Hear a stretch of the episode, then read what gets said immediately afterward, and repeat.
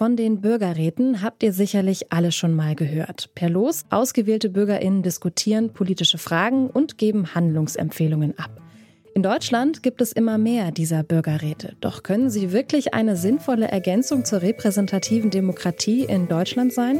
Das fragen wir uns heute. Mein Name ist Sarah Marie Plikat. Hallo.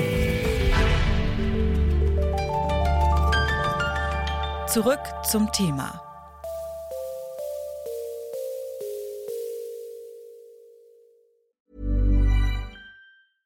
Bitte widmet eure Aufmerksamkeit unserem Werbepartner. Die Suche nach geeigneten Mitarbeitenden kann viel Zeit in Anspruch nehmen, muss sie aber nicht unbedingt, denn man kann sich helfen lassen. Zum Beispiel mit den Premium-Stellenanzeigen von Indeed, denn damit wird eure Stellenanzeige in der Suche sichtbarer und Bewerberinnen und Bewerber werden schneller auf euch aufmerksam. Indeed schenkt euch jetzt 75 Euro Startguthaben für eure Premium-Stellenanzeigen. Klickt dazu auf den Link in den Show Notes. Es gelten die AGB. Was in Deutschland nur langsam anrollt, ist in anderen Ländern schon lange ein Teil der politischen Realität. In Irland zum Beispiel hatte sich die Citizens Assembly für das Recht auf Abtreibung ausgesprochen. Mit dem darauffolgenden Volksentscheid wurde das Abtreibungsverbot dann auch tatsächlich aufgehoben. Und in Frankreich hat der Convention Citoyenne pour le Climat ein Klimabürgerrat über 100 Empfehlungen zum Thema Klimawandel an die französische Regierung weitergegeben. Nun sollen Bürgerräte auch in Deutschland fester Bestandteil des politischen Geschehens werden. So steht es auch im Koalitionsvertrag der Ampel. Im Idealfall sollen sie politikverdrossene Bürgerinnen wieder für die Demokratie begeistern. Doch was können Bürgerräte in Deutschland tatsächlich bewirken? Das haben wir auch Claudine Niert gefragt, Bundesvorstandssprecherin von Mehr Demokratie e.V. Sie hat uns erklärt, welche Rolle Bürgerräte spielen können, so wie beispielsweise Citizens Assembly in Irland.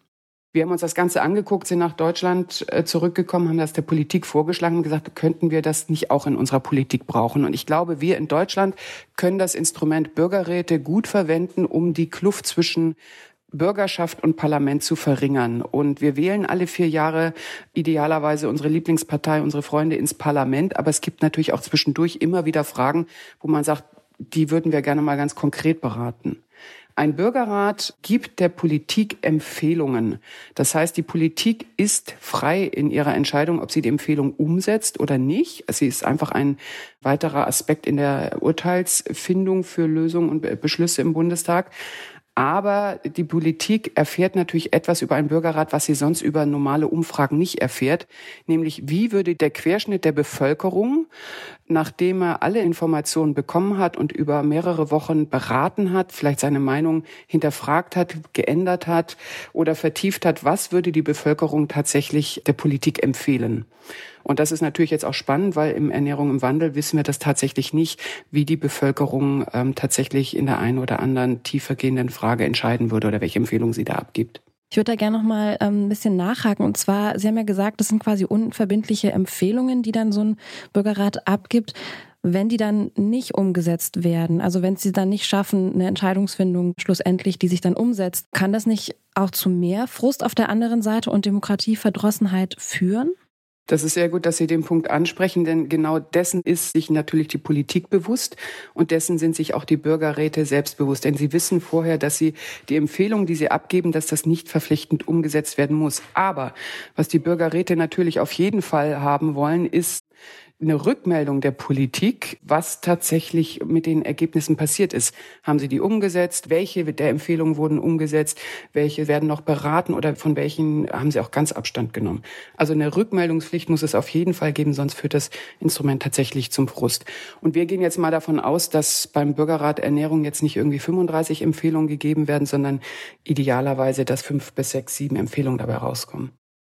Die Politik muss Bürgerräte und deren Empfehlungen also ernst nehmen, damit sie überhaupt greifen. Wir haben Claudine Niert gefragt, ob es nicht auch möglich sein könnte, dass die Regierung schwierige Fragen gezielt auf die Bürgerräte abwälzt. Nee, genau das Umgekehrte ist der Fall. Also es ist wirklich ein Glück, dass die Bürger dort mit einbezogen werden in schwierige Fragen. Ich glaube, gerade eben so Fragen wie auch Ernährung, die uns alle betreffen, die uns in unserer täglichen Gewohnheit, in unserem Verhalten betreffen, da gibt es ein Bedürfnis. Bitte fragt uns doch, bevor ihr Regelungen verabschiedet und vor allem die Politik weiß ja oft gar nicht, welche Regelung die Bevölkerung tatsächlich für sinnvoll erachtet oder sogar bereit ist, in Kauf zu nehmen. Also ich glaube, wir stärken die Demokratie zunehmend, wenn wir die Bevölkerung mit der Politik direkt zusammen in ganz konkreten Sachfragen zusammenbringen. Das ist ein Gewinn für die Demokratie. Und Bürgerräte haben noch einen Nebeneffekt. Dadurch, dass sie auslosen, kommen ja auch Menschen mit in den Bürgerrat, die sich sonst politisch überhaupt nicht interessieren oder sich schon von der Politik abgewendet haben oder leise Stimmen sind und die sind eben auch hörbar. Und wir haben in den anderen Bürgerräten schon die Erfahrung gemacht, dass die Bürgerräte hinterher sagen, boah, jetzt interessiere ich mich wieder für Politik und oh, ich könnte mir sogar vorstellen, mich in der Gemeinde zu engagieren. Vielleicht gehe ich sogar in eine Partei. Und ich habe verstanden, wie schwierig auch die Debatte und die Lösungsfindung im Bundestag sein kann. Das ist alles gar nicht so einfach. Also es hat auch ähm, wunderbare Nebeneffekte, die die Demokratie wirklich stärken. Doch wie ist das eigentlich, wenn man selbst Teil eines Bürgerrats ist? Ute Stahl war eine von 160 TeilnehmerInnen des Bürgerrats Demokratie in Leipzig vor vier Jahren und hat uns erzählt, wie sie den Prozess erlebt hat. Also vorgelagert noch vor dem äh, eigentlichen Bürgerrat in Leipzig gab es noch Regionalkonferenzen, die die Fragestellung noch mal genauer umrissen haben. Das war wichtig, weil es natürlich ja auch so ein sehr großes Thema ist und man möglichst konkrete Fragestellungen ausarbeitet oder auch Unterpunkte, die dann beim Bürgerrat selbst behandelt werden. Dann beim Bürgerrat in Leipzig selbst. Wir haben uns also an drei Wochenenden getroffen und das behandelt dann war es immer so, dass in der Regel ein Input erfolgt, ein thematischer Input von Sachverständigen, von Experten, allerdings auch mit unterschiedlichen Ansätzen, also immer quasi pro und contra, dass man möglichst alle Argumente eines Sachgebiets auch kennenlernt und sich daraus eine Meinung bildet. Und im Anschluss erfolgte immer eine Diskussion in einer kleinen Tischrunde von sieben bis acht Teilnehmenden, die jeweils moderiert wurden. Und diese Gruppen wurden auch täglich neu ausgelost, so dass man mit ganz unterschiedlichen Teilnehmenden jetzt der, der Bürgerräte mal an einem Tisch saß und auch unterschiedliche Meinungen erfuhr und unterschiedliche Perspektiven kennenlernte. Und das war eben sehr wertvoll. Und nach jeder Tischrunde wurden dann eben in der Tischrunde Empfehlungen oder Schlussfolgerungen formuliert, die dann auch ins Plenum eingebracht wurden. Hatten Sie das Gefühl, bei diesem ganzen Prozess effektiv an einem politischen Prozess teilzunehmen?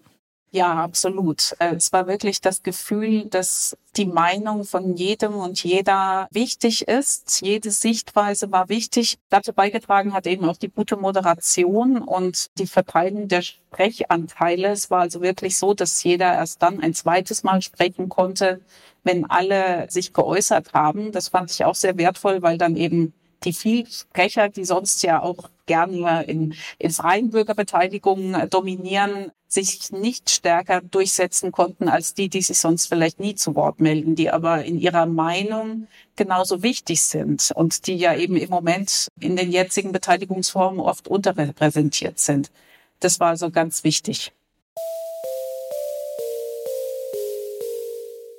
Bürgerräte können auch in einer repräsentativen Demokratie die Menschen dazu bringen, sich an politischen Diskussionen zu beteiligen. Ihre Entscheidungen sind allerdings nicht verbindlich und haben nur eine beratende Funktion.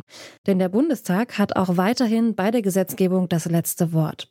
Damit also abgelehnte Vorschläge aus Bürgerräten nicht zu mehr Politikverdrossenheit führen, muss die Bundesregierung Entscheidungen begründen. Zumindest bei Ute Stahl hat ihre Mitarbeit im Bürgerrat das erreicht, was im Idealfall eintreten soll.